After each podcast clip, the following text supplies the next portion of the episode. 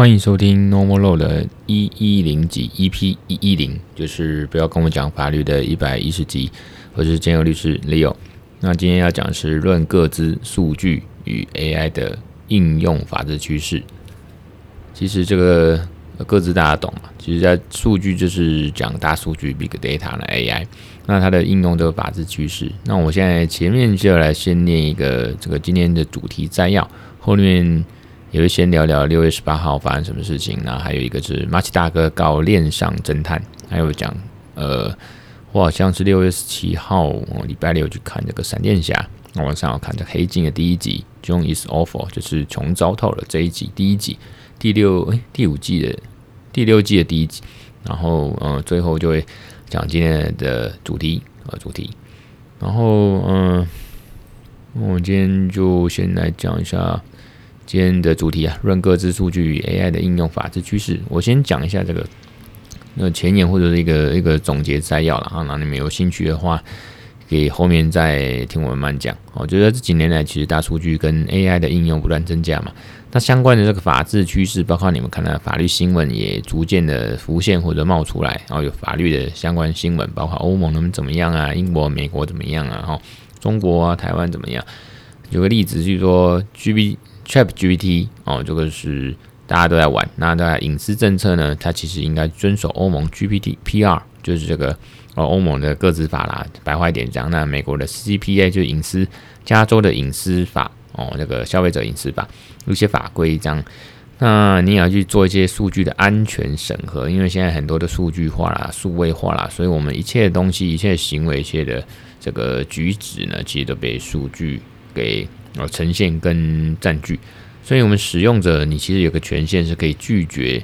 呃呃或者删除啊，你有一个权限，我比如我拒绝你用我的 data，我的数据，或者我要删除我的我的行为足迹，我的行为的数据，那你当然也要留意说你的资讯外泄或者违反保密义务的一些风险。啊，譬如说我之前有讲过，我们律师啊或者一般工作啊公司行号，你不要把你的一些个资呢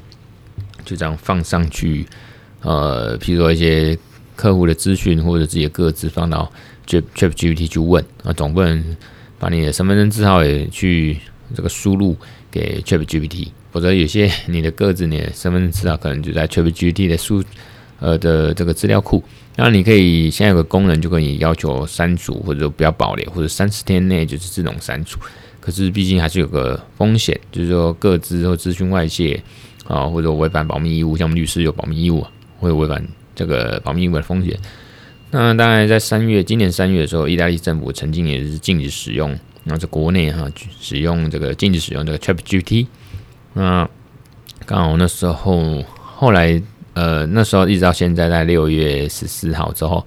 这个六月十四号，那欧盟就做出台嘛，就是说公布这个那历经两三年这个 AI 法案，简称 AIA，好，那来规范 AI 的技术跟数据的应用。所以，特别在操作行为的这个地方，就是说你会被人家操作或操作别人，利用这数据，利用 AI，那就这个东西提出一些规范的方式。因为欧盟的 AIA 就强调伦理层面的监管啊，那这个以防止这个操纵或者是侵害个人自主。那同时呢，也有论者呼吁加强法律跟伦理的规范。那你要确保这个大数据跟 AI 在可以信赖的范围内运作。像有一个叫克里斯都。多福怀利呢？哦，他就是之前那个吹哨者哦，就是那个剑桥分析事件的吹哨者，他就提出了四大监监理原则，然后他说希望科技公司可以承担更多责任呢，呃，城市设计师也要遵守这个道德规范，跟律师、医师很像。那还有这个大型的网络平台应该去接受这个公共事业监管。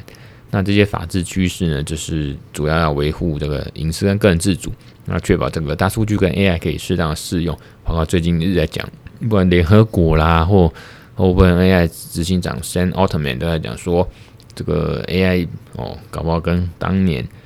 就快要一百年前二次大战的时候核能的发展应用一样，需要被高度监管哦。那嗯，大概就是先讲一下这个结论跟前言，就有关各自数据还有 AI 应用的法治趋势。那我们就讲回来，今天要先聊一下哦，先聊一下什么呢？哦，这个六月十八号，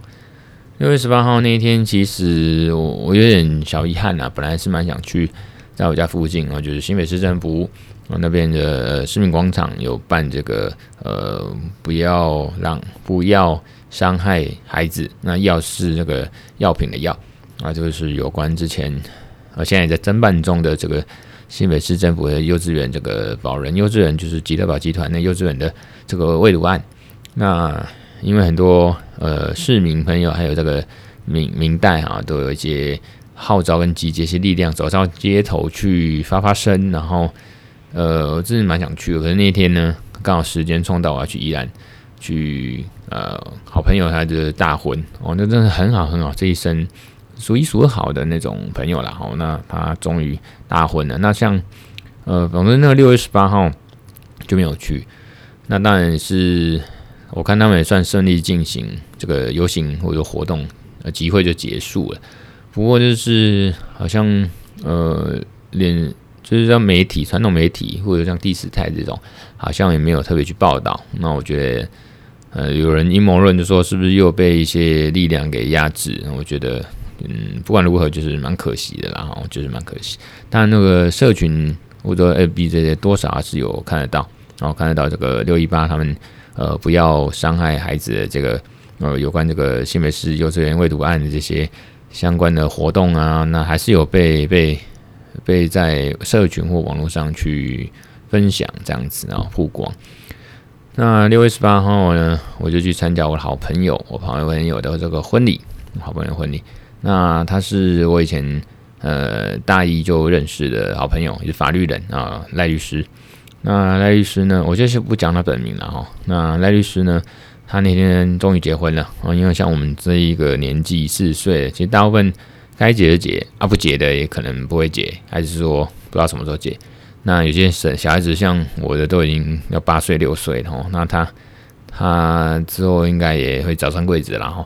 就是说，现在要参加结婚的，我们的同同辈的哈，要参加婚礼的。我们这一辈的大概就是就是次数或者机会会相对比较少了。那像我三月底有参加一场，那个时候呃当兵的学长啊，他也是比较晚婚啦哦。所以呢，之后参加婚礼大概就是会啊，可能认识的朋友会比较年轻。像我现在认识有那种二十岁、二十几岁哦，或者说二十岁出头刚大学毕业那。或者研究所毕业，那不然就是那种二十几、快三十或三十上下哦，三十或三十出头这样子哈。那那种可能你会结婚，那如果熟了要好一点，或者觉得想去婚礼的，那可能我就会被炸，我就会去。只剩下这种有机会参加婚礼。那总之讲回来，赖率呢大婚呢，那我就是觉得他这个婚礼很圆满、成功，那意义非凡呐、对他对我而言都是，因为我们以前高呃大学的时候，我曾经念过两年。民转法律嘛，那后来呃要升大三的时候就转学，就是考转学考，插大到动物法律。那总之，那后来赖律他也是转学过来的，从民转法律也后来到东吴了。那总之呢，就是我们一直到现在，从以前是呃大学好朋友，法律系好朋友，在法律这条路也是相辅相成。然后那包括转从转呃从在大学民转法律大一的时候就是好朋友，然后都会一起。吃饭啊，聊天啊，拉赛啊，然后去玩啊，看书啦，然后准备考试，从转学考插大一直一直走，然后到到这个呃在东吴，然后后来考研究所嘛，然后法律与研究所，那后，来再来就是考国家考试，那律师司法官审呃等等等等国家考试，然后后来嗯大家工作了嘛，那他也有考上公务员过，那他也当公务员，哦，那在呃调解委员会这样子当调解委员，就是那个法制人员嘛。还是正风法治法治，那后来他当然有律师资格，他也来当律师，因为他不是池中之物，他就是很厉害很猛，然后不管是法学素养实力，还是他的业务人脉等等等，啊，还有这个在地经营，所以他后来就回宜兰，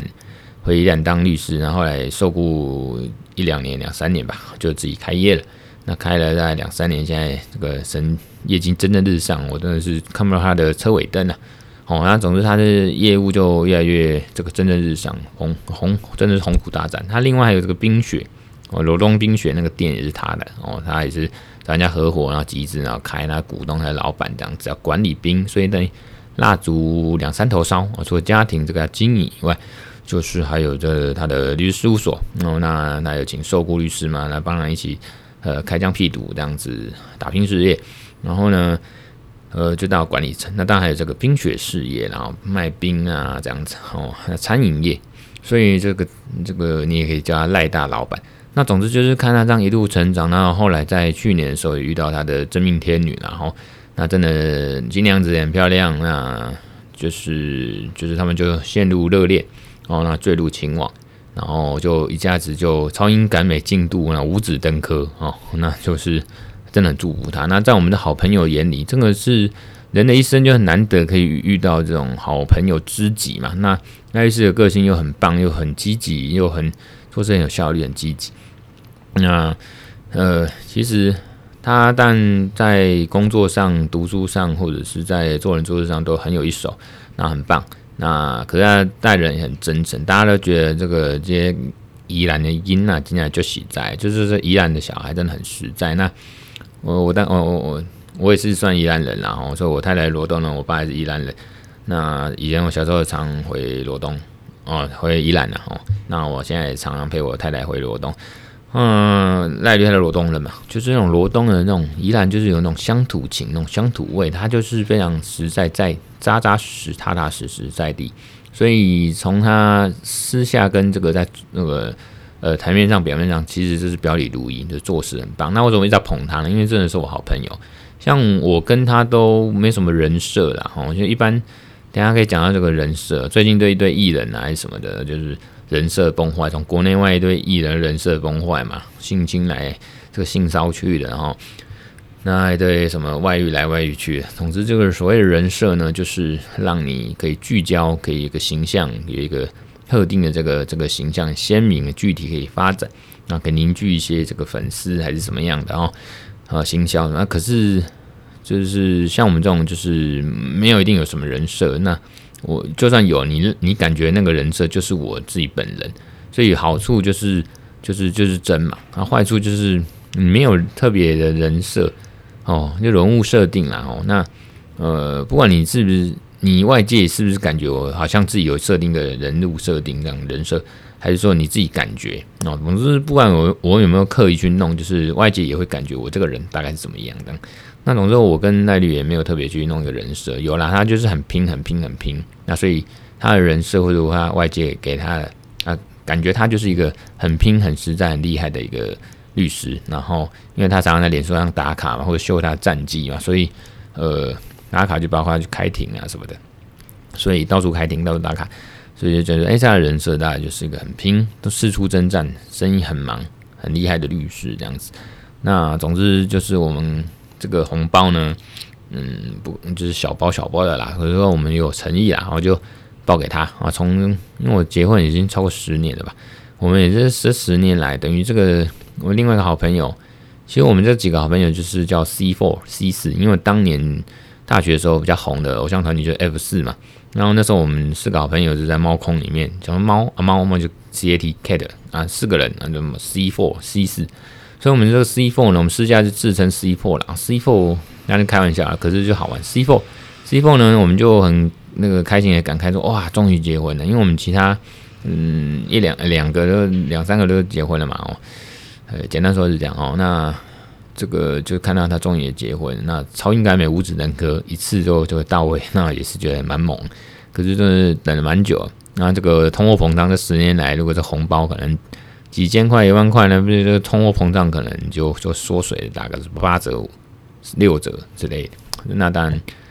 呃，总之就觉得，哎，这个很恭喜我们好朋友赖律啊，赖律师超棒。然后当然是祝福他们健康利要很幸福，然后百年好合，百年好合。那可是，总之那一天呢，就是当然两个相两两利哦，相权取其重。然后我当然就是来这个好朋友了。那当然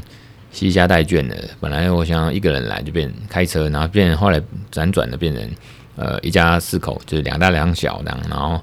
这个还有其他好朋友，我们坐火车啊，就是从头到尾就是火车、计程车啊，甚至回来有用到公车这样子哦，舟车劳顿，可是一切值得。然后那一天是开心，而且我女儿很喜欢看到，你知道小孩子女生嘛，很喜欢看到新娘子。她看到新娘子打扮漂漂亮亮，那里婚纱好漂亮，花好几套，她看到啥？看到很开心这样子。那开心到她也想上去这样子那个舞台，哦，想上去玩啊，玩游戏啊，因为婚礼都有游戏嘛，中间的时候，所以那时候就是因为。呃不是太方便，被主持人说：“哎，那个妹妹可以先下去。”结果她就很哭，然后太太就安慰她这样子。后来没事，先她吃糖没事。然后就因为我是暗装嘛，就被这位新郎啊叫上去就玩一下游戏，这样的拍个照啊，领个婚礼小物下来。所以那天大家就这样，呃，一个一个白天就就就就解，就是去去参与一下这个好朋友的这个啊世纪婚礼哦。那那一天呢？大概就是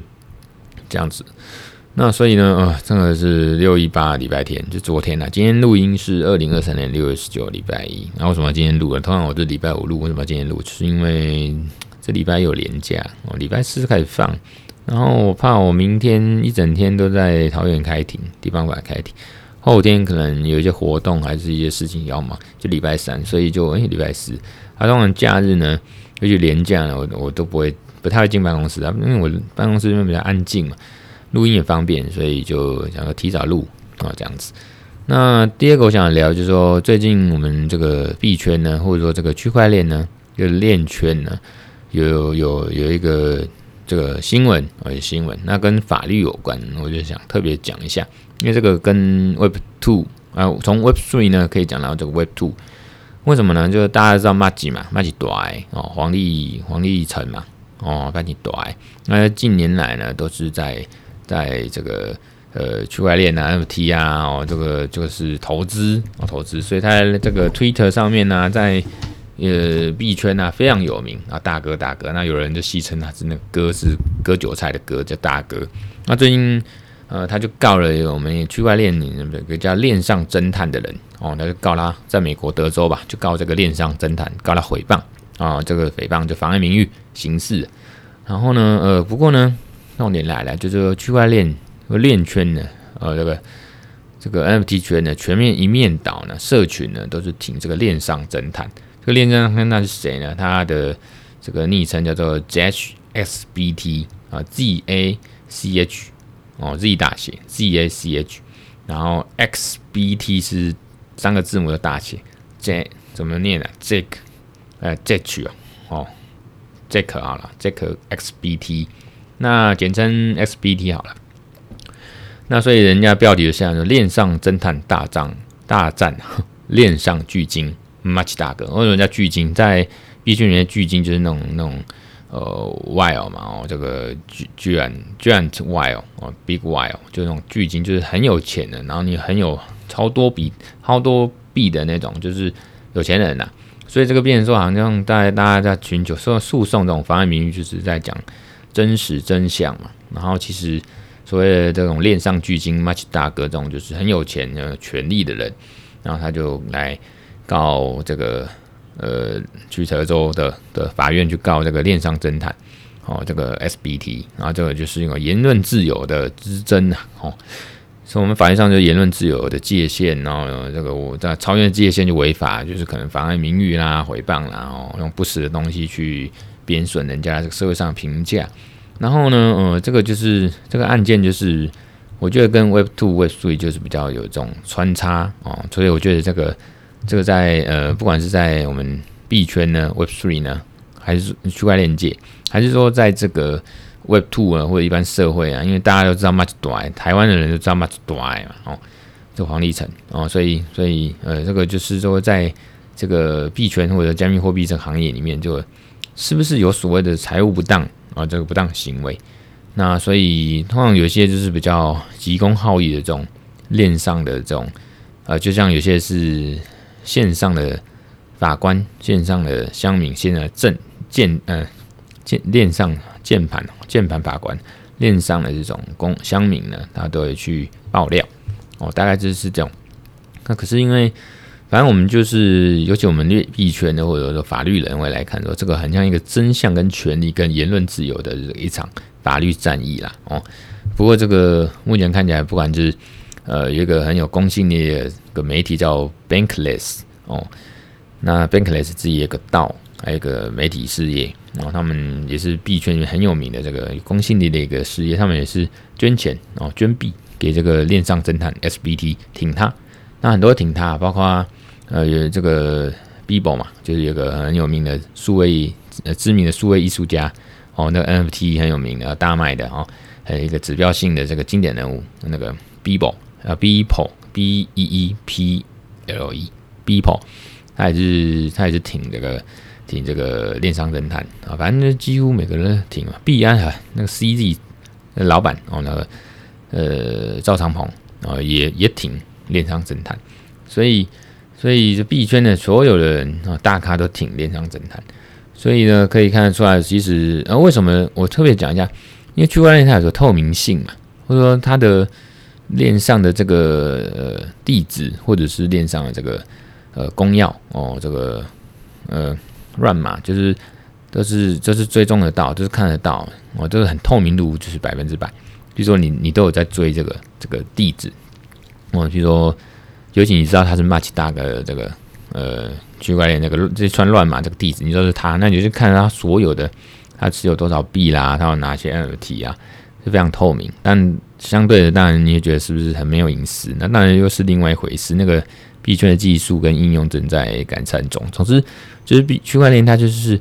完全透明哦，都是看得到，可以追踪的。所以，像这个链上侦探，他就会看作当年就是在二零二二年吧，六月，这个 SBD 这个链上侦探他就指控说，这个 DAI，much DAI，他就。挪用了一个一个资金，挪用什么资金？他有麦多有共同跟他创立一个加密资产管理平台的资金，然后好像是两万两千以太币，那时候大概实价是三千七百八十万美金吧。哦，那总之这些根据呢都是链上的数据，都是公开透明、可追踪看得到。所以，呃，以法律的角度来讲，就是所谓的诽谤。那我们去审视你是不是诽谤，是不是妨碍名誉，是不实的言论。不实的内容就是要看你到底有没有去，嗯、去去考究、去查查探，哦，去研究。像刚好最近前一阵台湾也有这个，呃，这个宪法法庭的最新的，就是如同以前的大法官解释嘛，哦，我记得是嘛，呃，最高法院嘛，哦，宪法法庭一百一十二年度宪字，哦，宪法宪字第第第九号，呃，第八号，第八号。就是这个言论自由啦、诽谤罪啦等等等等，那这个假讯息当然就是不受这个言论自由的保障哦。大概在讲这些，所以呢，就有人来看说，你到底有没有去做一些查证哦？查证的义务。所以以链上侦探这个来看哦，这个最新的这个币圈的这个言论自由的事件，然后来刚好结合台湾这个宪法法庭蛮蛮新的一个判决哦，就得真就像以前大法官释字。第五零九号也是在讲诽谤罪啊、言论自由的界限等等等，就是重点是你要有个查证义务啦。那假讯息呢？哦，这种当然是不受保护，就是有就是造谣、诽谤啊等等。啊，讲到这个最新的这个宪法法庭将要结合啊应用套用，然后这个案子，这搞不好是全台我第一个讲，包括全世界我第一个讲，就是把这个。这个麦吉大哥高的恋上侦探事件，跟呃我们这个宪法法庭最新的这个呃按照什么一二年度限制第八号吧，哦这个的就是拿来这样应用跟解释。第九号是在讲是在讲这个律师事务所能不能被搜索扣押了哦，这当然有空我们再讲。那这个第八号就在讲这个言论自由跟诽谤罪。那总之，你看，刚好我们这个链上数据呢，全部都是公开透明，所以其实它的它是有查证，它是有根据的哦。所以，所以，呃，我觉得这个案子其实可以大胆的先说，假设他可能最后结论就是麦大哥应该就是告不成哦，败诉啊，也就是说链上侦探是呃呃无罪的，也就是说链上那个有点像是法院去打脸，如果真的让法院去打脸麦吉多埃，或者说法院认证。哦，这个麦多爱就是公北产哦，所以有点是最后的这个意味。那麦大哥好像看大家这个社群或者全世界都很挺这个链上侦探，那麦大哥好像就有点比较软一点，就说啊，其实我也不是真的想告你，我只是想要求一个真相，或者你链上侦探来对我们去对道歉一下这样子。哦，那他说呢，如果我告赢了这些钱呢，哦，这个赔偿金我都要捐公益。哦，麦吉大行是这样讲。总之呢，呃，这个麦大哥还是提告了嘛，哦，就是说。这个那个链上侦探指控的这些，说我是有挪用啊，或者有一些这个犯法还是怎么样不当的事情是是虚假的，是虚假的。那总之，呃，这个链上侦探就是这个 Jack S X B T 就说他的推特表示，因为链圈就喜欢用推特嘛，他说啊，你麦吉大哥告我，根本毫无依据，因为你们大哥应该只是想要压制我的言论自由啊。看他事情发展到这一步。这个这个链上侦探他觉得很恶心啊，可是他觉得说我爆料我就知道我一定会被告，有一天这一天就是会来，真的来，因为你说出真相的人呢，那个这个人就要付出代价哦，是因为那个人人们就不喜欢你说的话，所以 SBT 当然他也有找一些律师或法律代表嘛，好像是找一个根据这个链链闪这个媒体，他们说是呃 SBT 找了这个波士顿的一个律师事务所，然后 Brown Rudnick。哦，他这个事务所以前好像处理过这个呃 FTS 倒闭事件的哦，然后呢，总之他们就找了这个辩护人啊，辩护人，那他们还预估了这个费用哦，这个可能要超过一百万美元，哇靠！他们美国真的是请律师跟诉讼费真是超贵的，一百万美元靠腰。那总之，呃，在短短几个小时内呢。这个 SB 它有一个法律辩护基金的一个一个钱包地址，在链上啊的这个地址就收到五百多名这个捐赠者，那捐的呃好像已经超过一百万美元了吧？啊，这个所以就符合刚才讲的，如果打官司要花呃整个从刚开始到后面，最后可能要花一百块一百万美元的这个诉讼费，呃呃，可能就是主要律师费，还有一些法庭上面要支付的这个。裁判费跟诉讼费用吧，那种他就说了这样这么多的加密货币的赞助哦，那大部分都是以太坊啊或 USDT 这种 USDC 这种稳定币，然后那有一些迷因代币秘密啦，吼那 PayPay Coin 啊这种 PayPay PayPay One 哦，那这样大概是这样，那送到这个链上侦探的钱包。那至于说到底是跟什么有关，我就不多说了，就是说这个事情跟呃。呃，链那个网络上很多报道啦，我们报道包括就是这个是什么宝岛什么啊哥的。哦，那扯到宝岛金融 Formosa Financial 哦，有关这个巨额资金两万两千的这个以太币哦，那宝岛金融是黄立成跟呃谢国良，谢国良就是现在的基隆市市长嘛，那还有一些人那个在二零一八年初就共同创立的一个金库管理平台，那专为区块链公司服务，然后呢。好像是说什么？二零一八年四月有一周，最后一周是用什么天使轮融资，然后融了这个这个细增金额，哦，就是有争议的这个两万两千的以太币。后来在同一年，就是二零一八年六月二十二号，突然就出现大量的资金流出，然后很多投资者就怀疑嘛。其实这个都有人说，这个其实本来就应该是呃美国 SEC，就是美国的这个呃这个证证证券管理委员会。哦，很像我们证交所哦，不是啊，不是啊，那个金融金管会，就类似我们金管会，就是应该去管的这个事情。那因为现在有时候，呃，SEC 没有去管，还是说法律没有去管，然后这个这个监管机关没有去管，反而是民间的，像这种链上的这种链上侦探，这个 XBT，哦，他在管，变成说，所以社群才会去挺他嘛，他就做了一个很像侠盗的事情哦，那。总之那时候 SBT 就是去调查，看这链上数据，它的显示，他就说出说，诶，他就说黄立成跟谢国梁在二零一八年六月二十二号，那总共两次提取，因为都有记录嘛，哦，都有这个痕迹，他们提取了总共两万两千的以太币。那 XBT 就说谢国梁在那那一笔在六月当年的六月二十九号，有一万零五百个这个以太币流入币安交易所。那黄立成那笔呢，在六月跟六月六月底跟七月初，分别由托比不同的这个币安交易所的账户哦，进入流入这个账币安的的账户，所以嗯、他就去报道这个事情。那当然那时候黄立成就反击嘛，那个人去年刚好一周年的事情，那刚好黄立成就这样刚好满一周年，在报道后满一周年就来告他啊，就是扬言那时候就扬言要告他，然后一年后终于告了这样子。那总之这个事情我觉得蛮有趣的啦，以不管是币圈的观点，还是说这个法律的观点，我觉得这蛮有趣。那这个呃，Z Z X B T 啊，Z A C H S B T。这个人呢，他是就是刚才讲很有名的一个链区块链上面一个侦探嘛，就透过这种呃区块链数据哦，公开透明的可追溯去的特性，可追溯的特性，然后他就是常常去揭露这种区块链上面各种诈骗、犯罪等等非法的行为，所以呢，在推特上面就是超过四十万的粉丝的关注去跟踪跟随他，然后他也常常做好事，比如说利用以太坊募资平台啦，Gitcoin 去帮他的研究去募资。哦，这样子，那呃，当然说，毕竟是区块链侦探是比较神秘嘛，然后就爆料的人通常都要因为这样吹哨者，那需要自己保护哦，这个保护自己，不然就被人家抓出来杀了哈。然后呢，呃，当然他也说他有时候做这种工作就觉得很疲惫啦，哦，那那就是大概就是那种心情吧，哦。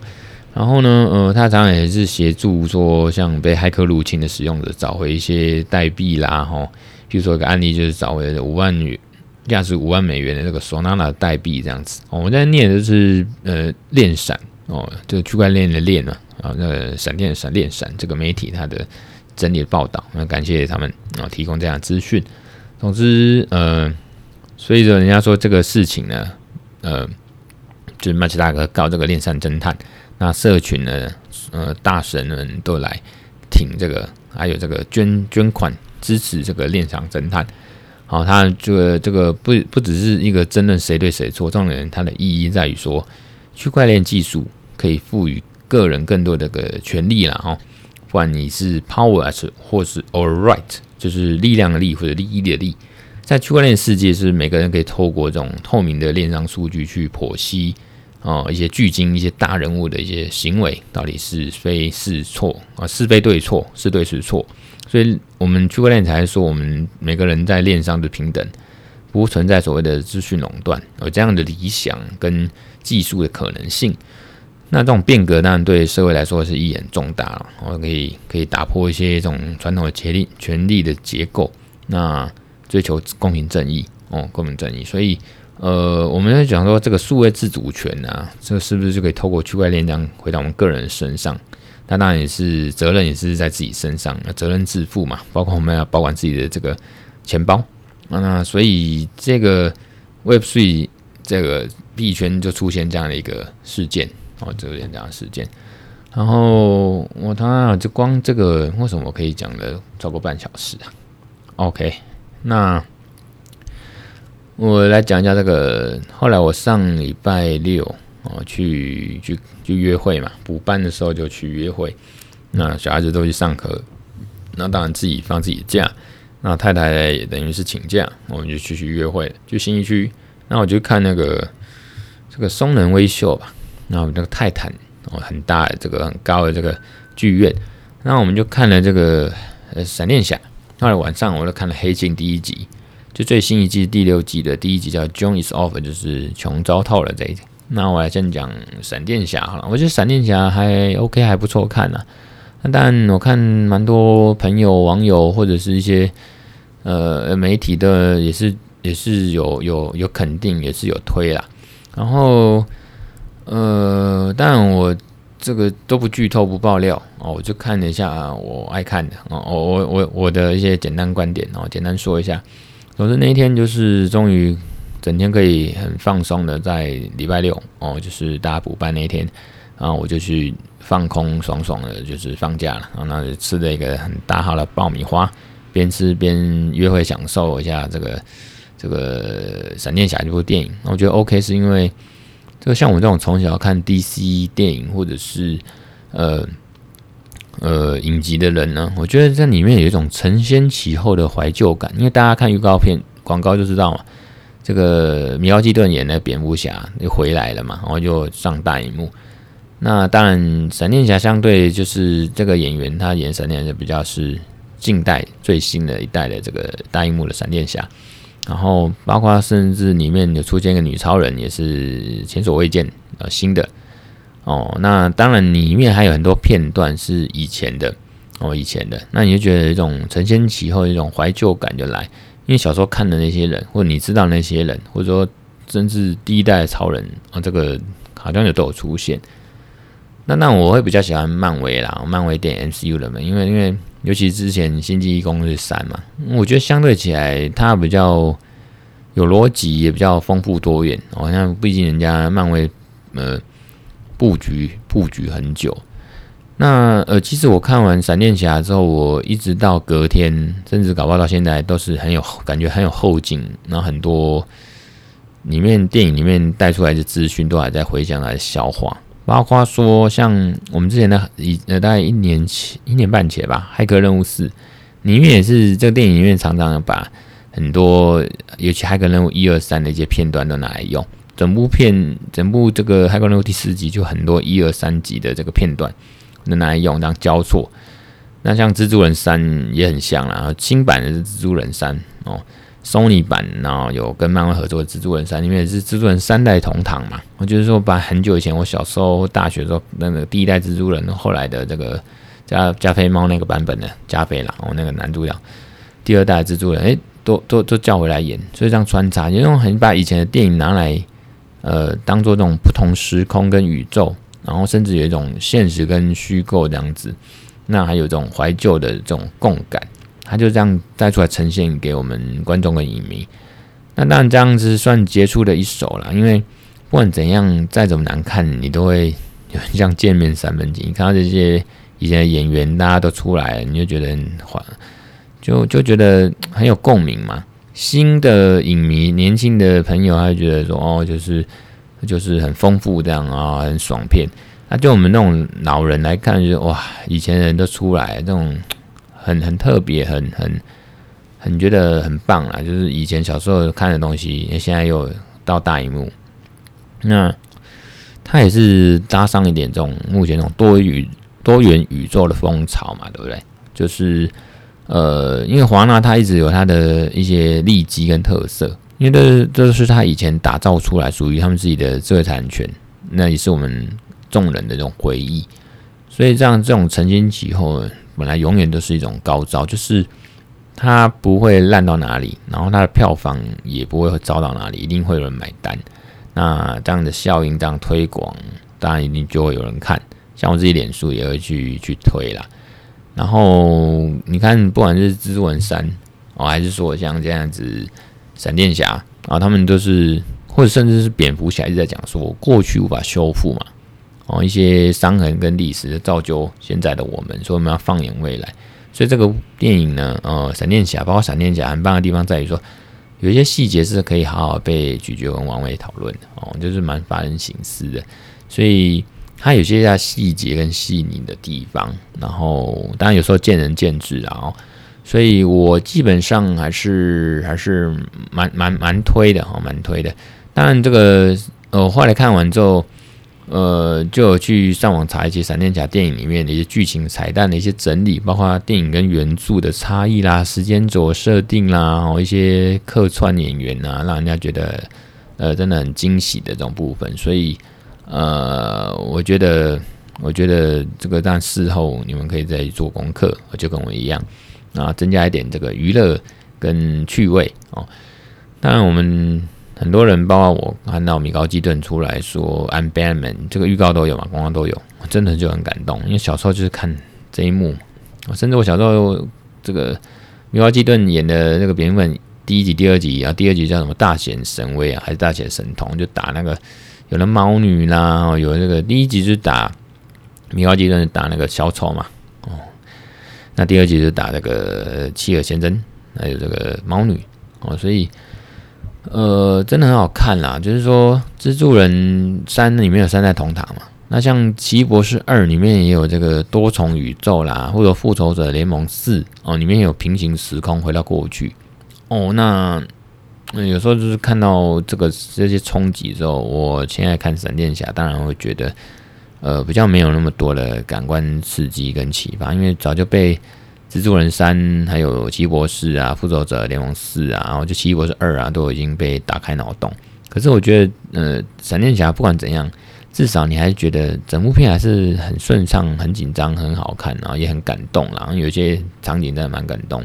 那也有甚至当然也怀旧，就像米高基顿这样子。那毕竟回到过去或者要回到未来那种感觉嘛，吼，它的设定也是比较像回到未来这种。呃，时空理论哦，大概是这样子。那当然还有一个就是闪电侠，他回到过去看一些触电哦跟化学的这个变化，让它变闪电一些名场面。我觉得这个这也是蛮让我觉得很玩味，就是小时候那种感觉，很兴奋，很很觉得很经典的画面，就又又要重现，就觉得很开心这样子哦，很开心。所以呢，呃，我还是推，我还是推。然后讲到这个，讲到这个，我现在讲什么？哦，黑镜啊，这个黑镜大家要小心讲，不然我怕爆雷，慢慢看。就是说，我那时候看的时候，就像在脸书上面有一个呃 Netflix 的非官方社团，然后大家也是有人，一定有人看黑镜，跟我看同一集嘛。他说他看到一半，他去休息，他去消化一下。像我看到一半，我会跟我太太说：“我暂停一下，我要休息，我要消化一下他给我资讯。”真的是蛮，我觉得还是没有让我失望，就是蛮黑镜还是这个 John is off 这一集还是让深入人心。因为我到了隔天还在消化黑镜那一集 John is off，就穷糟头那一集给我一些资讯跟冲击，我在消化。因为里面的讲到一些概念，其实就是我们之前都在讲监控资本主义。因为《黑镜》这个影集有名，就是他会去做一些反讽、反思对于现代科技跟人性的一些状况嘛。哦，那呃，金融资本主义以前都有讲过、写过，就是说，简单说，你像用脸书，那你就觉得好像免费在用脸书，可是如果你不知道这个产品服务是不用钱的，你也找不到哪里要钱，那你自己使用者、用户呢，你自己就是产品。像我们用的这些数据、这些资料、这些使用的条款，其实全部都是。呃，奉献给这些资本家、这些这些科技巨头，那所以他反过来可以利用我们的这些数据哦，也是跟今天讲的很有相关，这种那种个资啊、大数据啦、AI 啊。哦，你你其实你要知道，脸书是长年以来都是 AI 公司，它本身就是用 AI 在做这些社群、这些资讯、这些数据，甚至卖广告去盈利。哦，当然它好听一点说哦，也确实是在。增加我们使用的体验啦，哦，就是说，呃，给我们我们要的，或者给我们想要交的朋友等等等，或者说在处理一些假讯息，我把它，或者说他把，当然最近被骂的是他本身的提供假讯息，或者一堆诈骗在脸书上，那包括说你要搜寻的巴比妥啊，都找不到啊，都找不到，那你找这个这个呃，像我去搜寻。那个凯他命，哎妈就找得到，在脸书上找得到其他的相关的一些讯息，这样子，然后 po 文、新闻、图片，哦，当然不是违法的东西，只是说相关新闻。可是你找巴比妥就找不到，然后在脸书上搜寻不到。那总之呢，转回来就是说，嗯、他在 Netflix 上面放这个影片，然后刚好那一集，呃，接近那一集就跟 Netflix 很像，然后你看一个影片，然后把你的所有的。呃，行为举止，所有的数据化都被利用、被用，然后你找到律师，可能法律上还无可奈何。哦，大家在演这个哦，那这是也跟有涉及到 AI 什么量子电脑，所以那其实最后跟讲到还是资本资监控资本主义啦，就是说你基本上你就是被你的行为、你的数据就是被被当消费了，你自己变成一个产品，那。那呃，你就被监控，你被操控了这样子。然后你自你本身呢，你这个人，你这个用户，你还有你用的你的行为、你的操作上面所留下的产生的数据呢，全部都是变成科技巨头。你你拿他没办法。这个就是我们一直在讲，为什么要突破这 Web Two 要到 Web Three？因为我们讲 Web Three 就可以呃拿回我们的数据的自主权，我们数据是自己的。哦，那 Web Two 呢，就是你的数据就是科技巨头的啊，所以我们才用区块链想要去呃划分或者是产生一个新的一个美丽的境界乌托邦，大概是这样子的哈。所以我看不能再讲下去，讲下去一来就爆雷，二来就是后面没时间了，因为我发现你讲四十四分钟哦，四十分钟。那总之呢，呃，我还是大推《黑镜》啊，尤其这个第一集，后面我还没看呢，还是找时间看。可是，呃，《黑镜》第六季的第一集，这个 Joint Operations 很棒，那跟监控资本主义有关，是跟这个 Netflix 跟那个 AI 啦，甚至还扯到什么量子电脑，这个比较科幻一点。可是我觉得跟 AI 是真的相关，然后也跟这个数据啊、使用的条款啊，或者还有这个呃，不管著作权、肖像权啦，还是说这个。呃，defect 啦，深伪啦，哦，这个像最近流行的这个 AI 可以生图啦，哦，这个不管是生图还是影片啦，等等等等等，哦，都很快，很有效率，哦，那那那就是这样，所以你们去看嘛，再讲下去不行。OK，那我最后就是讲到这边，我就是把讲一下这个大数据跟 AI 的法治发展，还是把这个带过了哦。那我先讲一下这个一样一样，就是 ChatGPT 哦，官网它有一个隐私政策，里面就是写说，用户在使用 ChatGPT 的时候，它会收取用户的资讯，并储存在他们 OpenAI 公司的这个数据中心，训练 ChatGPT 的算法模型，并改进其服务品质哦。那他也写说哦，在不是商业目的下呢，ChatGPT 会分享用户的资讯给第三方使用，看听起来怪怪。那还有一些措施哦。第一个，它隐私规范方面呢，ChatGPT 会严格遵守欧盟的 GB 呃 GDPR 跟美国的 CCPA。那在数据安全方面呢，ChatGPT 的 API，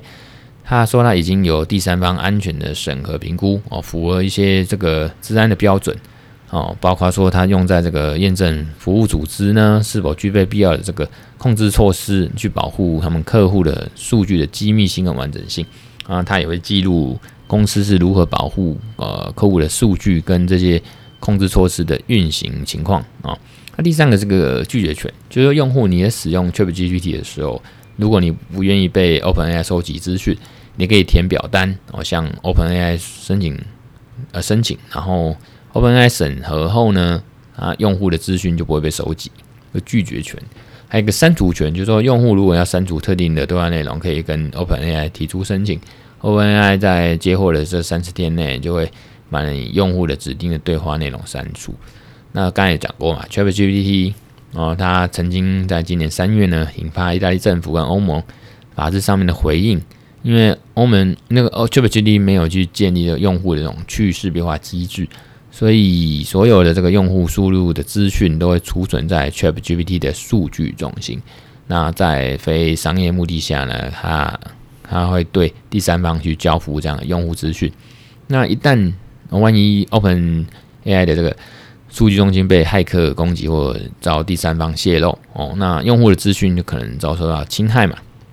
那其他的隐忧还包括说，如果用户把商业资讯或者公司的营业秘密输入 ChatGPT。就可能违反了这个合约保密义务，或者构成泄露公司的营业秘密。包括说，用户使用 ChatGPT 输入政府部门的非公开资讯，非公开资讯可能就演变成国家机密泄露的国安事件。所以这些疑虑呢，那这个 G7 就是这个七大工业国的成员国呢，意大利，它就是在今年三月呢，命这个 ChatGPT 下线。那对他调查说，你 ChatGPT 有没有违反个资法？那后来当然解除禁令了，可是这些举止呢，还是引发欧洲各国的这个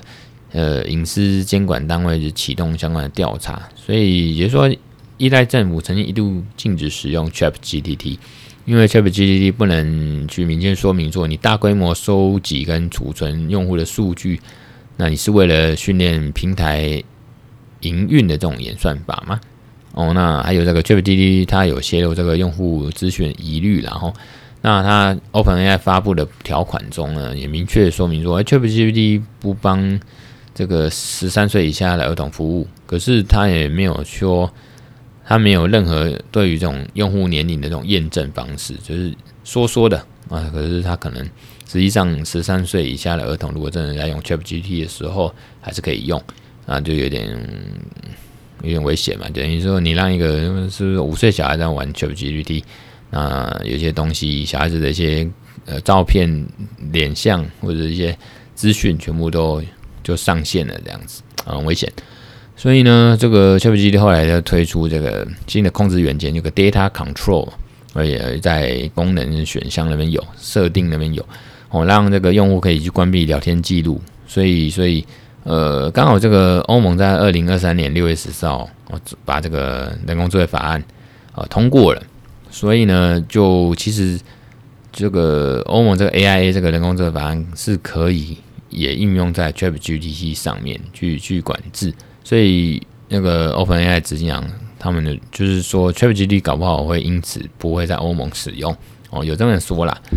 然后呢，呃，最后要讲说。这个 AIA 这个人工智慧法案，欧盟这个它的立法架构就是用 AI 的技术啊、产业发展啊、数据的规范跟监理啊，有一些定义、适用范围跟分风分风险分级啊，是不是高风险啊、不不可接受风险、高风险或低风险这样子？那当然有些创新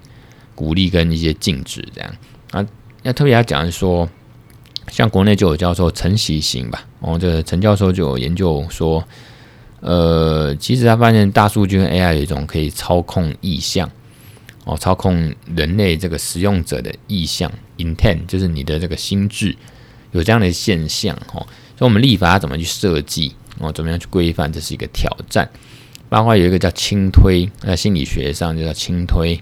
那它是一种操作个人意向的一种行为，就是有点像背后有一个人这样子跟你讲一些话，然后帮你轻轻推，然后促使你有下一步行为。这个就像脸书有些演算法或者同温层建立，然后最后会让你哦，因为同温层他们给一些讯息，然后你就那个你你的心里就会越来越挤，越来越或许越来越激进，然后最后你会做出一些行为。所以像当年呃。然后因为也是因为脸书吧，所以呃，在川普呃第二次这个竞选失连任失败之后，很多人就在同温层、在脸书或推特上面就开始这个聚集，然后这个取暖。那最后就是可能因为这样的类似这样的操纵或轻推啊，演算法还是广告这样下下去之后，你看到都是可能同温层都是支持川普的，然后包括川普。他他有多受委屈还是怎么样？民族要怎么样啊？崩坏，美国要毁的那些人，最后就集结起来哦，那就有点像被操弄一样。那一群人就冲向国会去，去霸占国会嘛。可能当年是是有这样的一个情况，大概在二零二零年吧。哦，那所以呃，像欧盟，它就是有这样 AI 法案呢，想要去去规范这样的一个类似轻推或操纵。呃，人类意向的一种行为，避免大数据跟 AI 被滥用了。所以说，我们近期呃，对民主最大挑战就是说，我们人类到底能不能发展出一些新的保护方式？然后在这种大数据跟 AI 的这个应用下呢，你可以有一些适当的监管。然后，所以你虽然我们也是需要大数据跟进步的 AI 啊这样的一个社会，可是这个社会在这样子的。科技应用下是不是一个值得信赖社会，就变法律是一个关键哦。我们刚才讲认知心理学就有这样轻退的理论嘛哦，他就说人人普遍运用认知上的捷径跟直觉做出决定哦。那那透过这样轻推哦，人们的这个决定可以呃依据被被被被预测方向被影响，所以运用大数据分析的这种轻推呢，它威力之所以强大，是因为它有些相连结。不断的更新动态，无所不在。你一直去用脸书，一直去用 Twitter，你可能就是会被喂一些资讯，然后你就被好像有点被 push、被轻推，最后你就是可能被操控。包括我们在一二零一六年的时候，就是有剑桥分析的事件嘛，他买一些有心人士就买了一些广告去下广告，去知道你这个用户对什么有兴趣哦，对什么没兴趣哦。如果你是支持。希拉蕊的啊，尽量给你喂一些希拉蕊很糟糕的东西，那你可能就不想投希拉蕊。那如果你对川普有兴趣，他一直喂川普的相关的新闻或什么东西资讯给你，那你就越来越强化去支持川普，甚至还帮他分享、帮他推播哦，帮他这个划线，大概会是这样子啦。哦，那呃，所以怎么立法呢？这种或者说怎么像刚才讲言论自由，这个我们法律人的一个很重要的课题哈。很重要的课题，因为我们现在用这些脸书这些公开的这种数位环境，它收集我们大量的个人资讯跟一些数位足迹嘛，那建立我们个人数位的形象，就是说 profile 这个数数位形形象，那这已经常态，所以你用这种 AI 跟大数据呢，你可以去提供很多个人化用户啊个人这种服务，帮他量身打造一些资讯过滤器，等你看到这种滤镜，变成说人家已经把你搞不好打到一个数位监狱，你就已经被钳制、被被被被关在一个一个数位空间里面，啊每天盯着这个数位装置、手机的平板啊，哦，那呃笔电啊等等等，它可以操控你的思想。所以，我欧盟那个 AIA 法案呢，就是提出一些对这种操控的规范跟解决方案了哈。所以呢，呃，还是在于这个重心放在这个呃伦理框架、伦理规范里面这个层面，包包括这操控的问题，它 AIA 就有一些呃篇幅跟法条，包括数据操控啦，哦，对于这种运用 AI 去侵害个人自主的这种操控行为。那这个人工智慧法案就是有不同的行径呃类型和情境去做出不同的规定哦。那比较是避免说伤害我们民主法治国家了哦。那包括说 AI 的第第五条呃第 A 款吧，哦就禁止运用说这种潜意识技术去扭曲人们的行为哦。那第五十二点三条就说你运用这种操控 AI 去令人误信为真呐，误以为真。那你就要去揭露这样子应该操，就是应该去揭露这样子经过操纵的事实哦。那可是欧盟是比较保护人权，像美国、台湾这种就是高强度这种言论自由保障，还有审查，可以可能搞不好会被判违宪哦，因为你太保护，就是超太太去干预这样法律操作了哈。那呃，我觉得最后还是留给人民去判断了，像。欧盟那边讲数位中介，嗯，数位服务法、数位市场法，那在台湾数位中介服务法被被骂翻，说你是不是在牵制言论自由？哦，这个就是还需要讨论。那呃，总之这适用主体几乎是每个厂商每个人，然后这个就不多说。那至于这个剑角分析事件，我也懒得讲，这个可能大家有兴趣去。我上网查一下，回顾一下我们以前的文章跟这个这个 Nomura 的集数，我就在讲剑桥分析事件哦，也是在讲二零一六年总统大选的时候，利用这些假账号啦、脸书上的假账号、推特上的假账号去扭曲一些事实，然后呃去找一些塑造一些舆论这样，然后扭曲一些公民的偏好的意志啦、意见啊，还有一些民主价值，然后最后就是。那让这个川普获胜嘛，哦，就做一些这种心理学的这种呃广告攻击啦，哈，呃，在脸书上面，然后就是包括说刚才讲的嘛，间接的主劝选民投给，或中间选民投给这个对手这样子哦，嗯，阻阻挡阻止哦，那这是蛮可怕，蛮可怕。然后呢，呃，所以这种就是怎么样用 AI 技术或者这种呃呃。这个数据或者脸书，他们有个义务说去去用一些科技侦查不实的资讯啊，资讯的操作啊，这种认知作战的操作啊，才是呃全民或者国家甚至这种科技巨头脸书他们应该要负起的责任哦，要有这样能力才行。然后那呃，那讲的是克里斯多福呢，就跳过，那其实刚才也稍微带过。重点像台湾就是也需要一些立法啦，就是说之前科技部有二零一九年有一部是什么人工智慧科研发展指引，那其实跟欧盟二零一九年那个可信赖人工智慧伦理准则大同小异，可是那个都是比较呃指标性的，它没有一个直接效力的。那当然最近国内呢，从之前到今年九月，应该都有一些 AI 的一些基本法，那可能就在讨论中。可是说，不管我说我在讲这种，呃，之前写文章嘛，在全国律师杂志里面，AI 这种监管法律呢，在讲自主性武器，AI 这种呃自动化武器，还是在讲这种呃数据的使用啊，还是说这种操控行为啦、轻推行为这种防范呢？因为我们台湾这个好像呃很少讨论，也很甚至也没有把它写到草案里面去讨论。所以呢，我们当然还是没有人在进步啦，哦，而且很多去漏。那这个我，所以我才说用写的、用讲的，当然人言为轻，可是至少我有去讲、有去写、我去关注，希望大家多少可以看到啦。反正写这个，主要是也让大家知道有些这些现象啊，这样子。那最后呢，要讲说，哦，已经讲一小时啊，就刚刚做。这个端午节特辑啦，哦，就讲多一点没关系啦。然后那，诶，等下讲一下结论。总之呢，我先穿插预祝大家端午节快乐哦。那个，那那当然录这 podcast 很爽啦，就是可以抒发一下，所以也蛮累的，不是累得很爽哦。那最后呢，讲一下这个结论，就是说 AI 跟大数据呢，它可能呃，是实质影响我们人类生活嘛。那技术上呢，让这些资讯传递的结构改变，改也改变我们社会。那对我们宪法上言论自由呢，或者意意见自由的市场啊，这种竞争也是有很大的冲击。所以呢，呃，台湾对于这种演算法啦，写一些内容广场这种内容推文，或者 AI 一些推文啊，哦，或者 AI 一些这个不管真的假的一些呃 po 文，